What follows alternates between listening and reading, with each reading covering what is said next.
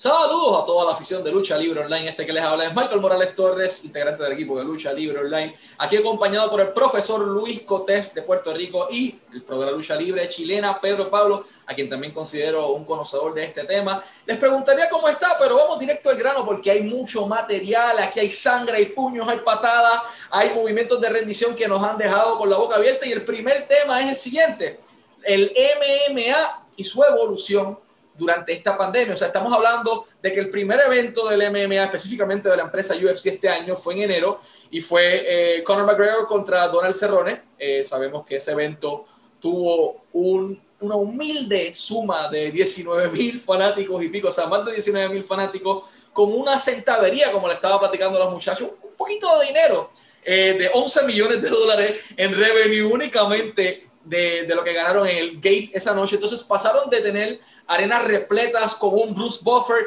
diciendo It's time y que todo el mundo se sintiera eufórico y que todo el mundo se drenase, se alimentara de esa energía del fanático a de repente cerrar el año específicamente eh, con la pelea de Stephen Thompson y, y Geoff Neal en lo que se fue el UFC Fight Night 183 en el UFC Apex sin ningún tipo de fanático y entonces vemos como figuras como Bruce Buffer mismo tiene que ajustar su performance a mirar al ojo del tigre directamente, que es al, peleador, como los fanáticos pues, desde su casa envían sus mejores vibras, pero que por la seguridad de todos no puede haber nadie ahí. Y quedó claro ya en varias entrevistas del mismo Dana White que por ahora no va a ser posible, pues por la lamentable situación de la pandemia, de que sí tenemos una vacuna, pero no todo el mundo está vacunado y no todo el mundo en este punto tiene acceso a esa vacuna.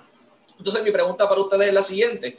¿Cómo han visto esta evolución de, de, la industria del MMA? No tan solo UFC, sino Bellator también con sus procesos de seguridad, sino Premier's Fighter League también de igual forma que ha hecho un excelente trabajo. Eh, los protocolos de seguridad, las pruebas de COVID, que de repente eh, Dana White rentó una isla ya en Abu Dhabi, en Medio Oriente, y vamos a tener UFC Fight Island porque tengo esa cantidad de dinero como para rentar mi resort completo aparte únicamente para mi equipo. Eh, de lo mismo, tener peleas con mucha gente en Bellator, a de repente ver a Cyborg entrando con su mascarilla en esa pelea de octubre. Eh, muchachos, ¿qué nos pueden hablar de esto que ocurrió? Pues que debido a la pandemia ya de repente pasamos de decenas de miles de fanáticos a no tener fanáticos y cómo han encontrado la evolución de la industria en este periodo de tiempo de la pandemia. Comenzamos con Pedro Pablo y cerramos con el profesor Luis Coté.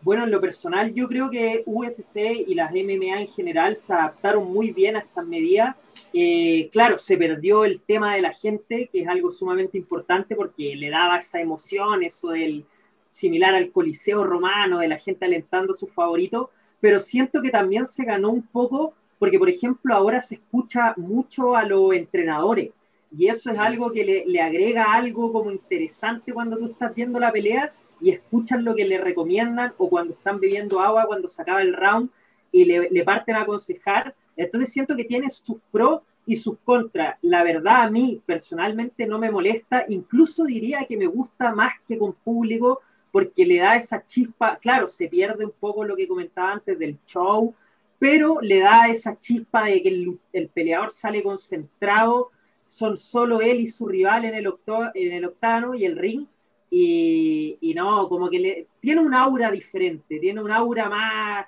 más de, no sé, no sé, me gusta, me gusta igual. Siento que se han adaptado muy bien. Luis. Pues, este, ¿verdad? Como todo, UFC y el MMA en general ha tenido que estar adaptándose pues, a esta situación de, lo de la pandemia. Eh, como dice Pedro Pablo, es algo muy diferente, pero tiene sus pros y sus contras, ¿verdad? Podemos escuchar a, a, los entrenadores, te da también esa vibra de del reality de Ultimate Fighter, que era algo así muy parecido y eran solamente los peleadores, su equipo y con quien iba a pelear. Tal vez esto le beneficia también a los peleadores que no tienen tal vez esa distracción de escuchar a la fanaticada apoyar al oponente, tal vez, ¿verdad? Y hay que resaltar algo aquí, este Michael Dana White es un genio, ¿verdad? Hay que decirlo así. Por algo ha continuado siendo el presidente de UFC, ¿verdad? Él tiene un, una mente para los negocios, no fue uno que se quedó, ¿verdad? A ver si la pandemia pasaba rápido y él rápido, al igual que hizo WWE, continuaron con los shows y rápido buscó una solución y ha hecho tremendas carteleras, ya fue en Fire Island o en el Apex, como mencionaste. Y a mí me gusta, ¿verdad? Nos han dado tremendos combates, como dije, y hay que hacerlo, ¿verdad? Hay que adaptarse, hay que continuar adaptándose porque no sabemos hasta cuándo va a durar esto. Vamos al segundo tema y ya que estamos en esto, el ascenso de la superestrella en construcción de la UFC, lo que le llaman la gallinita de los huevos de oro y quien es considerado el mejor libra por libra por muchas personas en estos momentos activos en UFC. Estoy hablando de nada más y nada menos que de Davison eh, Figueiredo, quien es el campeón flyweight actual de la, de la UFC. En este año 2020 ha tenido un año increíble, o sea, estamos hablando de que tuvo cuatro peleas. La primera pelea que originalmente estaba pautada eh, por el título no se pudo, eh, no pudo ser por el título, se dio la pelea, eh, pero no pudo ser por el título debido a que Figueiredo pues, no dio el peso correcto, si no me equivoco, 127.5.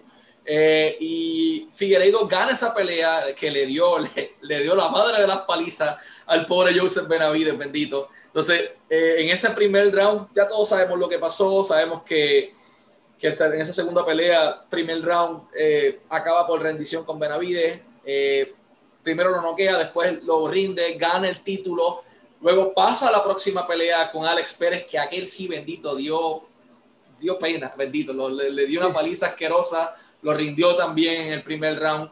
Eh, y vamos entonces a la pelea que, que, todo el mundo recuerda, que fue la de, la de Brandon Moreno.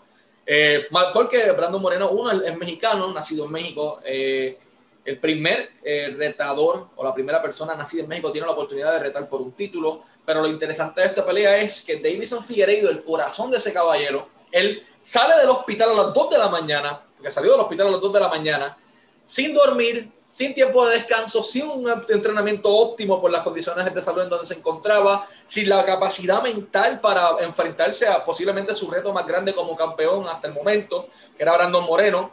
Y en UFC 256 nos dieron una cátedra, pues eso fue una tremenda pelea. Y si no hubiese sido por ese golpe bajo que, que se coló por allí en, ese asalto, eh, pues lamentablemente eh, él hubiese ganado el título y es la realidad. Eh, la pelea se declara empate, por consiguiente Figueiredo retiene, estamos esperando una segunda pelea. Pero vamos a hablar de, de, la figura de Davison Figueiredo, que es considerado por muchos ahora mismo el tipo más imponente en esa división. Obvio, es el campeón eh, y tenemos comentarios como, lo, como el de Mighty Mouse, que en su momento dado llegó a decir que vamos a ver si él vende lo que se supone que tenga que vender en, en esa división o no. Eh, hay muchos comentarios, yo puedo decir que para mí este ha sido el año de Figueiredo y sí, hubo excelentes peleas, hubo excelentes peleadores en todos lados, pero para mí el peleador del año 2020 sin duda alguna es Figueiredo, quien entró sin un título, salió como campeón, salió dándonos cátedra y salió eh, como una de las figuras más imponentes en todo lo que es la industria del MMA. ¿Cuál es su opinión sobre este rápido y dominante ascenso de la figura de Davison Figueiredo? Empezamos con el profesor Luis Coté, cerramos con Pedro Pablo. Bueno, Michael, Figueiredo demostró este año que, que tiene la capacidad de convertirse en la próxima superestrella, ¿verdad? Hay que ver cómo se sigue, sigue construyendo y cómo sigue evolucionando combate tras combate como dice este último con Moreno, si no hubiese sido tal vez por el golpe bajo, pues hubiese tenido la decisión eh, a su favor, ¿verdad? Derrotó dos veces a Benavides, cual después se retiró. Este, eh, que Benavides siempre ha estado en ese top de la división de flyweight y con un hombre tan solo, solamente pues, se pone ya en el tope. No tenemos a Mighty Mouse, eh, se jugó también afuera, cual dice que le está siendo su babysitter del campeonato. No sé por qué, porque él ya no está activo. Este, si quieres pelear, pues regresa. Esa sería una pelea interesante. Eh, eh, Alex Pérez, pues, que podemos decir mucho. Este, pues, Figueiredo demostró su superioridad en, en la pelea. Figueiredo hay que ver, ¿verdad? Como dije anteriormente, cómo sigue evolucionando su forma de lucha. Pero es un peleador muy interesante para ver. Y UFC, como en el pasado eh, programa te había dicho, si saben construyéndolo, siguen construyéndolo y promocionándolo, puede convertirse en uno de los más grandes e importantes dentro de UFC. Porque recordemos que tal vez la división de 125 este, eh, no es tan apoyada por obviamente por el peso, pero él podría convertirse tal vez en lo que fue un Mighty Mouse en su momento, o el mismo Sejudo. Muy interesante. Pedro Pablo, ¿qué opinas de lo que es el ascenso de, de esta superestrella Davison Figueiredo? Bueno, yo creo que desde que se fuese Judo, esta división había perdido harto el foco de atención que había en ella y ahora Figueiredo está volviendo a, a ponerla dentro del mapa, haciendo que la gente se interese. Creo que este combate que tuvo el último con Brandon Moreno fue muy bueno, muy reñido, ambos demostraron mucho corazón. Yo también creo que Figueiredo se hubiera llevado la victoria si no hubiera sido por el golpe bajo, pero creo que con esta lucha hicieron un cierre de, oro para finalizar el 2020 y posicionar nuevamente la, división Flyweight como una de las divisiones en las que hay que estar atento. Creo que mucha gente quizá había perdido el interés por esta división y ahora nuevamente están eh, haciendo que la gente se interese. Yo creo que la lucha, o sea, la pelea, disculpa, con Brandon Moreno, si se vuelve a hacer una parte 2, va a ser muy, muy llamativa. Van a estar los ojos puestos en esa pelea. Y bueno, Figueiredo es un monstruo, pero yo creo que tampoco se puede confiar. Como bien dijo el profesor Luis, eh, tiene que seguir construyendo, aún falta, tuvo un año increíble, tiene las capacidades para transformarse en una superestrella, pero vamos paso a paso, veamos qué pasa el 2021. Y bueno, finalizo con que a mí me interesaría muchísimo la, pelea con Brandon Moreno, espero que, que se haga y ojalá sea igual de buena e intensa que fue la primera completamente de acuerdo con ambos planteamientos. Vamos ahora al tercer punto, y es que, eh, pues, quien está catalogado actualmente como el mejor libra por libra, estamos hablando de Khabib, eh, sí tuvo su pelea este año. Eh, sabemos que, que, le ganó Justin en UFC 254 en el mes de octubre, sabemos cómo fue, pero aquí lo interesante es, más allá de, de que lo ganó de manera dominante nuevamente en ese segundo asalto por vía de rendición, está en el hecho de que posterior a esa pelea, viene el anuncio que a muchos de nosotros nos dejó como que con un taco en la garganta. Eh, sabemos que su padre, eh, lamentablemente, quien también fue su entrenador, eh, falleció. Este, contrajo COVID-19 en Rusia posterior a, una cirugía del corazón.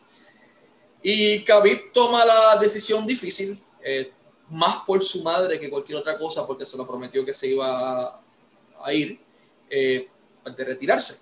Y entonces de la, figura más importante y más dominante en toda la industria de las artes marciales mixtas y del combat sports, Khabib, de repente ya no está.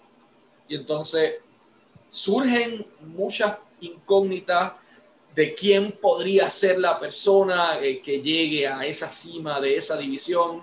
Eh, sabemos que Poirier pelea con, con Conor McGregor ahora el 23 eh, de enero en el UFC Fight Island, específicamente en UFC 257.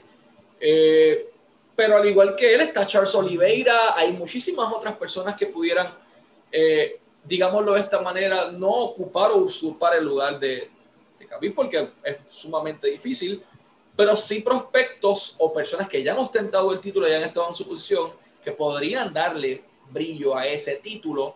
Eh, mi pregunta es la siguiente para ustedes. Primero que todo, ¿esperaban ese eh, retiro de Khabib en su prime invicto con 29 y 0? Y eh, posterior a eso, ¿quién podría ser esa figura que ocupe el lugar de Khabib durante el tiempo que Khabib decide regresar? Si es que regresa, porque hay personas que se van y nunca vuelven. Eh, comenzamos con Pedro Pablo, cerramos con el profesor Luis Cote. Bueno, eh, Khabib yo creo que al, al, él retirarse se abrió una oportunidad y se abrió como el campo en esta división porque siento que Khabib estaba en un punto donde difícilmente lo iban a poder derrotar. Creo que probablemente si hubiese continuado no se hubiera retirado sin subestimar a los demás de la división, pero probablemente no le hubieran quitado el campeonato. El, el tipo estaba a un nivel mental impresionante, un nivel físico, es alguien que se ha preparado desde casi que nació para, para pelear. Bueno, imagínate esos videos cuando él peleaba con Oso, que hablan mucho de lo que, de lo que él hace.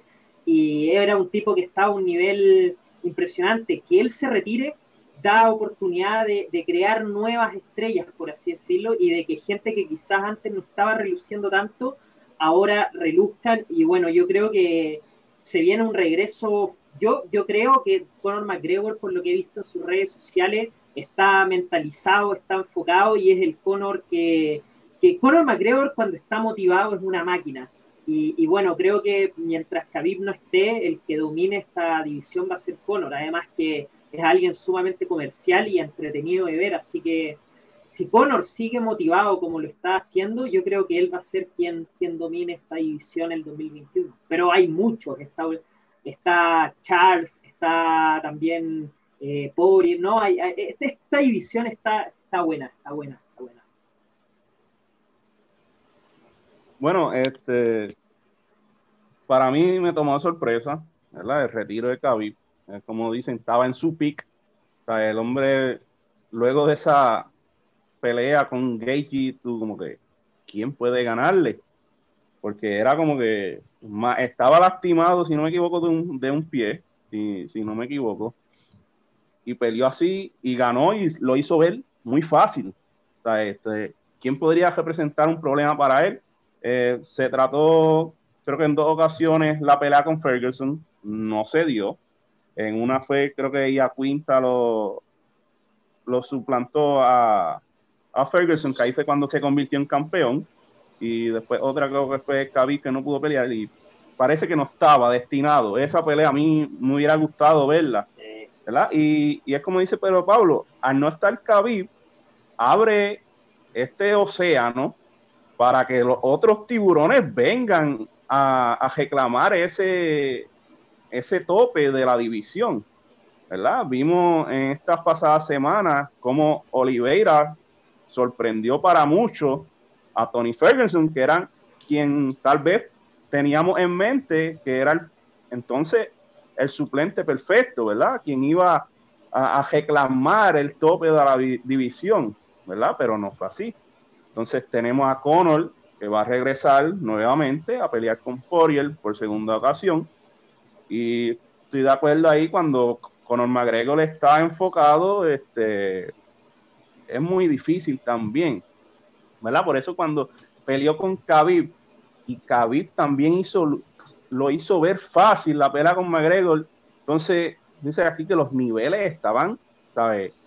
Tal vez Conor está a un nivel alto, pero entonces Khabib estaba por ahí encima, ¿sabes? ¿Hasta dónde pudo haber llegado Khabib? ¿Hubiera terminado de igual manera invisto si hubiera continuado? ¿Verdad? A mí siempre me voy a quedar con la duda si es que no regresa, ¿verdad? Como dijo, pues prometió a su madre que, no iba a pelear más, que esa con Gagey era la última, pero me hubiera gustado verla con Ferguson, porque entonces ahí, con Ferguson tú dices, ok, limpió a todo el mundo, ¿ahora quién? Pero es como esto, ahora no está Khabib, se retiró, ahora es la oportunidad de los otros reclamar ese tope y evolucionar y, y demostrar lo que verdaderamente pueden hacer. Y ya que estamos en eso, eh, hay que tener en cuenta también que hay un reto por ahí medio payasesco para algunos que se ha lanzado por parte de, Jake Paul, el youtuber que se ha encargado de, mover las redes sociales y de generar controversia y de lanzarle eh, globos de agua al sparring partner de, de Conor McGregor y de insultar a su esposa y de insultar a Dana White y de insultar al mundo entero. Pero eso ya veremos. ¿Qué rayos va a pasar con Jake Paul? Pero pasa lo que pasa, yo entiendo que que si se sube, se sube al cuadrilátero de boxeo, se sube, se mete un octágono con McGregor, lo va a matar. Conor lo mata. Yo, quiero ver, yo quiero ver esa pelea, de verdad, yo, yo me interesa, yo pagaría, yo pagaría, pero ojo que sí, probablemente Conor lo, lo destruya, pero ojo que Jake Paul, pese a que es un influencer, si ustedes ven los videos de entrenamiento, el tipo se mueve bien. No estoy diciendo que, que le ganaría a McGregor, pero no, también podría, no, creo que dar una sorpresa una victoria, pero, pero el tipo se mueve bien, se mueve bien. Vamos entonces al cuarto tema y es lo que UFC y Bleacher Report y todos los expertos catalogan como la pelea del año. ¡Qué joya, señoras y señores! ¡Qué joya! Y estoy hablando de la campeona strawweight de UFC, Weili Zhang, quien ha hecho un excelente, excelente trabajo se enfrentó a Joana. No sé pronunciar el apellido Luis Coté, si nos puedes ilustrar con esta. vamos a dejarlo en Joana, vamos a dejarlo en Joana. Pues a Joana en aquella joya, porque eso fue una joya que se fue a cinco asaltos, la coestelar de UFC 51 por decisión eh, unánime. sumamente excelente. Eso fue una pelea, señoras y señores. Aquellas dos se arrancaron la cabeza, se golpearon como si se debieran una cantidad de dinero increíble entre ellas. Eh, podemos mencionar también por ahí a, John Jones con Dominic Reyes. Hay, hay una lista de peleas como eh, Namajunas con Andrade, que bendito, eh, Rose eh, acabó con el rostro destruido después de esa pelea. También. Sí, acabó, acabó destruida después de esa pelea. Eh, la misma de Figueiredo, este, Dustin Poirier contra Hooker, también fue una buena pelea. Eh, pero no cabe duda de que esa pelea entre Weili Shang y Joanna, no sé pronunciar su apellido, fue, fue excelente. ¿Tuvieron la oportunidad de verla, muchachos? ¿Qué les pareció? Luis. Este, esa, esa pelea, eh, ver estas dos mujeres, 115 libras, dándose, como tú dices, como si una le debería dinero a la otra.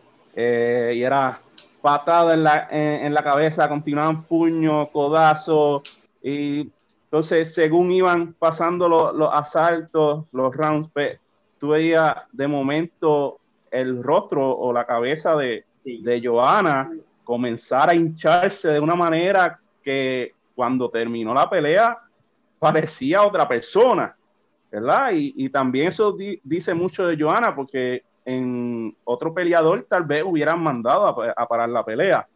Estas mujeres, y si no me equivoco, fue decisión dividida la pelea. Este, sí, correcto. Eh, me gustaría ver también una revancha en esta. Por cierto, cabe señalar que Weili Chan es la primera campeona campeón de China, ¿verdad? Y entonces tiene cinco victorias al hilo en USC pero en su carrera tiene 21, 21 victorias al hilo. O sea, no pierde desde que hizo su debut. O sea, eh, tiene 21 y 1 desde que tuvo ese 0 y 1, no ha perdido. Y es una, es una mujer que es fuerte, se ve dominante y que no, no se quita, como decimos acá, no se quita y sigue para adelante, recibe golpe, recibe golpe, ella tira, recibe golpe.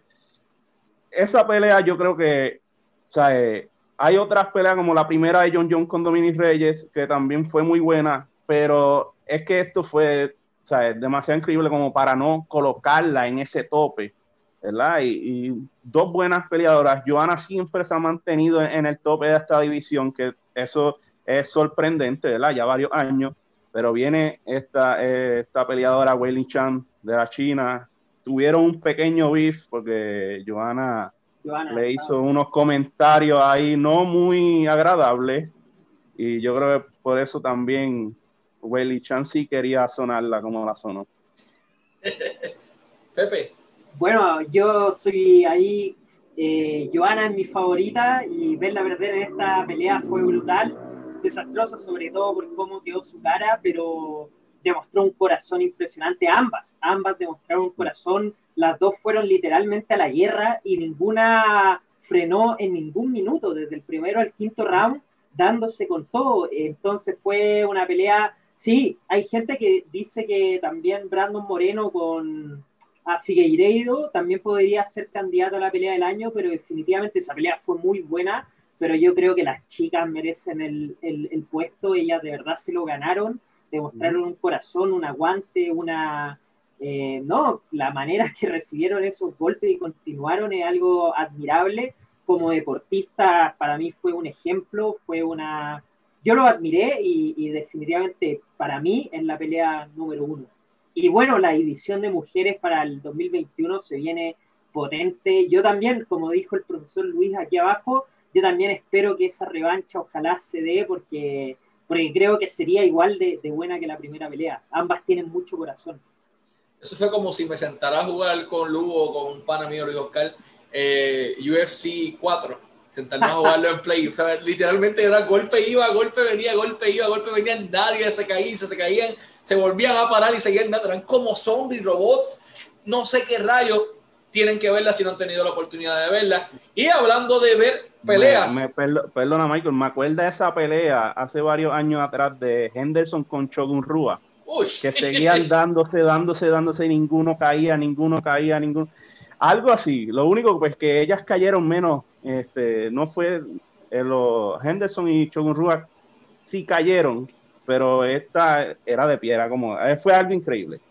Como Stefan Bonner con Forrest Griffin en el Ultimate Fighter One, aquello es un combatazo, gente, si no lo han visto es una joya, tómense su tiempo y véanla. Pero ya que estamos en esto, eh, Bellator, hablando de cosas, ahí dice gratis, hablando de ahí dice gratis, eh, Bellator puso la pelea eh, gratis en su canal de YouTube, Bellator MMA. Pueden buscarlo en YouTube, tiene más de un millón de seguidores. No necesitan el promo, pero pues queríamos mencionarlo. Puso gratis la pelea entre Chris Cyborg y Arlene Blanco, una excelente, excelente, excelente masacre, digo pelea, eh, por el campeonato mundial featherweight de Bellator. Pueden verla gratis, fue una excelente pelea en el año 2020 y ocurrió en Bellator sabemos lo que ocurrió, sabemos lo que ocurrió en aquel eh, asalto, pero vamos a hablar del, del, increíble 2020 que ha tenido Cyborg, hermano. Eh, brasileña, tiene un corazón increíble. CBS la nombra la peleadora del 2020 y no es para menos, o sea, 2 y 0 en este año. Llega a Bellator y cogió allí, bendito a Julia Bode en aquel cuarto asalto y por poco la arranca la cabeza, la vence por TKO para en su debut en Bellator ganar el campeonato mundial featherweight femenino de la empresa. Eh, posteriormente lo defiende ante esta pelea que les acabo de mencionar, que está gratis también en YouTube, en el canal de Bellator, entre eh, Arlene Blanco, eh, que también dio pena a la pobre muchacha, la rindieron en el segundo asalto. Cyborg ha lucido tan dominante, no hay manera que esta no sea la peleadora del año. Willy Shan hizo un excelente trabajo, al igual que la misma Amanda Nunes, al igual que muchísimas otras personas durante durante este año, el año pasado y, de manera consistente, pero 2 y 0 de la manera tan dominante que ella llega a Bellator y dice, esta hora es mi casa, este ahora es mi patio, todos ustedes pónganse en línea y prepárense para recibir las palizas de su vida. Y así lo ha hecho, gana el título, tiene su primera defensa y lució excelente. Chris Cyborg, este definitivamente ha sido su año. Y la gente pensaba que después de aquella derrota con Amanda Nunes, sí, ella tuvo una pelea después, ganó, pero que ella no iba a ser la misma, gente no ella se mueve de UFC, allá domina de una manera increíble eh, y yo no descartaría un regreso a UFC en el futuro. Pero uh. hablando del presente, está en Bellator, es la cara de la división femenina entera y es la peleadora más dominante del 2020. Pedro Pablo y Luis Cotés, ¿qué creen del 2020 impresionante que ha tenido el corazón de Brasil, Chris Cyborg? Bueno, estadísticamente ella es la peleadora del año, dos victorias, eh, todas las demás solo obtuvieron una, eh, y Chris Cyborg definitivamente sí dominó, eh, ganó el campeonato en el debut, y luego ya la, la, primera defensa que tuvo fue una masacre, como bien dijo Michael, y sí, creo que no, ella es una, es una histórica, histórica que se ha mantenido vigente muchos años, y definitivamente yo creo que Chris Cyborg tenemos para rato. A mí me interesaría mucho saber qué va a pasar el 2021 con ella y con Bellator en general, porque ahora Bellator ha hecho una buena jugada, ha contratado a algunos peleadores bastante importantes. Así que, bueno, hay que echarle ojo a Bellator y obviamente a Chris Cyborg, porque creo que el 2021 se viene muy, muy interesante. Bueno, este, como dicen, ¿verdad? Este, ambos compañeros, eh, Cyborg ha tenido un año increíble, ¿verdad? Tuvo 2 y 0 en Bellator.